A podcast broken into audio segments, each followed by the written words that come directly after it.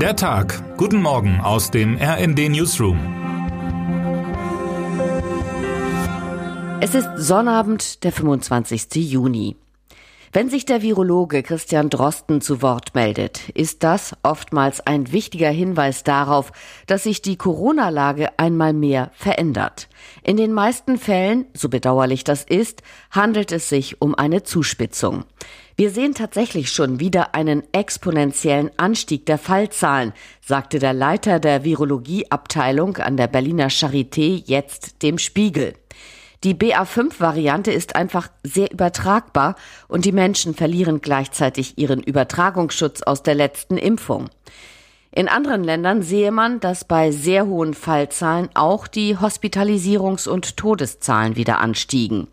Das wird auch bei uns leider so sein. Insgesamt werden aber viel weniger Menschen schwer erkranken und sterben als noch 2021. Bemerkbar macht sich der Anstieg der Fallzahlen bereits jetzt.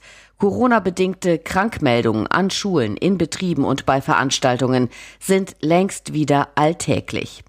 Das Robert Koch Institut RKI meldete gestern eine 7-Tage-Inzidenz von 618,2. Vor einem Monat lag diese noch bei 307,2. In konkreten Zahlen bedeutet dies im Vergleich zur Vorwoche mit 28.118 Fällen meldeten die Gesundheitsämter dem RKI zuletzt 108.190 Corona-Neuinfektionen. Fachleute rechnen zudem mit einer deutlich höheren Dunkelziffer, da nur PCR-Tests in die Statistik mit eingerechnet werden. Nicht mehr alle Fälle werden erfasst. Dennoch kündigte Bundesgesundheitsminister Karl Lauterbach, SPD, im Gespräch mit den RND Hauptstadtkorrespondentinnen Daniela Fates und Christina Dunz an, dass die Maßnahme der kostenlosen Bürgertests nicht fortgesetzt werde. Als Begründung sagte der Politiker in dem Exklusivinterview, dass es um den effektiven Einsatz von Steuergeldern gehe. In Summe kosten die Tests den Bund durchschnittlich eine Milliarde Euro im Monat. Eine Belastung, die der Staatshaushalt in Verbindung mit den derzeit ebenso notwendigen Ausgaben nur noch schwer bewältigen kann. Wir wollen die Bürgertests zielgerichteter einsetzen als bisher, die Qualität steigern und Betrug eindämmen. Und natürlich geht es auch immer um den effektiven Einsatz von Steuergeldern, sagte Lauterbach.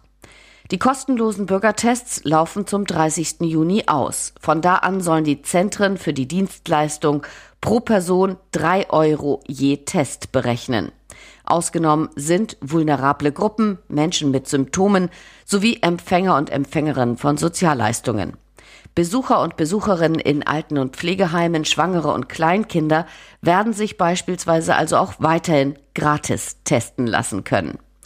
Lauterbach spricht im Interview von seinem Pandemieradar, mit dem er in diesem Herbst schneller vor die Welle kommen wolle als in den Jahren zuvor. Wir bereiten jetzt schon, völlig unabhängig vom Gutachten, eine neue Impfkampagne vor, sorgen für bessere Arzneimittelversorgung, bessere Pflege, mehr Daten aus den Krankenhäusern. Das ist Teil eines Trägergesetzes, das wir am Freitag in die Anhörung gegeben haben, erklärt er. Noch nicht konkret benannt seien darin Maßnahmen wie beispielsweise Regeln für Masken, Abstand, 3G, 2G, Veranstaltungsauflagen und ähnliches. Das könne erst besprochen werden, wenn die FDP das Gutachten des Sachverständigenausschusses zur Beurteilung der bisherigen Pandemiebekämpfung gelesen hat. Lauterbach gibt sich im Gespräch zuversichtlich. Es ist jedoch ein offenes Geheimnis, dass zuletzt die FDP stärkeren Auflagen entschieden entgegengetreten war und sich damit durchgesetzt hatte, obwohl sie der kleinste Koalitionspartner ist.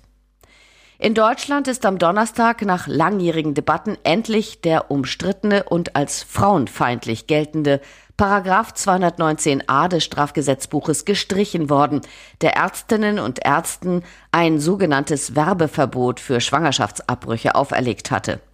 Während Bundesfamilienministerin Lisa Paus, Grüne, bereits eine Kommission rund um das Abtreibungsverbot, Paragraph 218, ankündigte, dreht sich in den USA die Debatte ins Gegenteil. Nach Jahrzehnten des Protests haben US-amerikanische Abtreibungsgegnerinnen und Gegner ihr großes Ziel erreicht.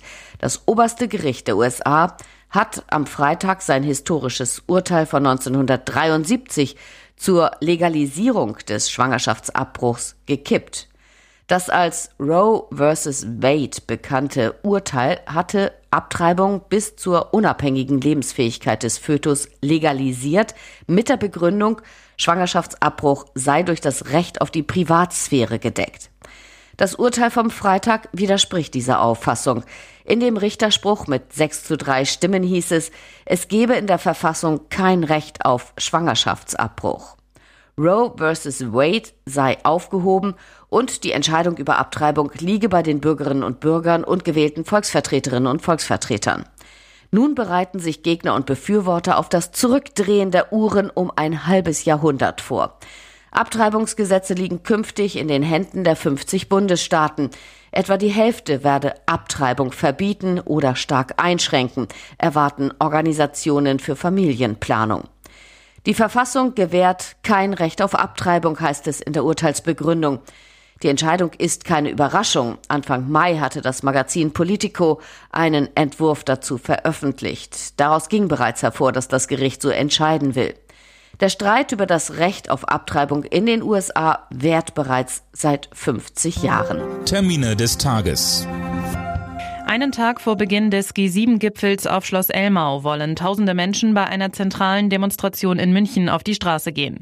Dazu aufgerufen haben 15 globalisierungskritische Verbände von Attac bis zur Umweltorganisation WWF. Die Polizei erwartet ab 12 Uhr mindestens 20.000 Teilnehmerinnen und Teilnehmer, bei schönem Wetter auch deutlich mehr. CDU und Grüne stimmen heute um 11 Uhr bei Parteitagen in Bonn und Bielefeld über den ersten schwarz-grünen Koalitionsvertrag für Nordrhein-Westfalen ab. Wer heute wichtig wird. Die nach Wahlschlappen und internen Querelen angeschlagene Linkspartei will mit einer neuen Doppelspitze wieder Tritt fassen. Auf ihrem Bundesparteitag in Erfurt sollen heute nicht nur die beiden Vorsitzenden, sondern der gesamte Vorstand neu besetzt und wahrscheinlich auch verkleinert werden. Allein für das Spitzenduo gibt es zehn Bewerberinnen und Bewerber. Und jetzt wünschen wir Ihnen einen guten Start in den Tag und in das Wochenende. Text Dani Schrader am Mikrofon, Jana Klonikowski und Christiane Hampe. Mit rnd.de, der Webseite des Redaktionsnetzwerks Deutschland, halten wir Sie durchgehend auf dem neuesten Stand. Alle Artikel aus diesem Newsletter finden Sie immer auf rnd.de slash der Tag.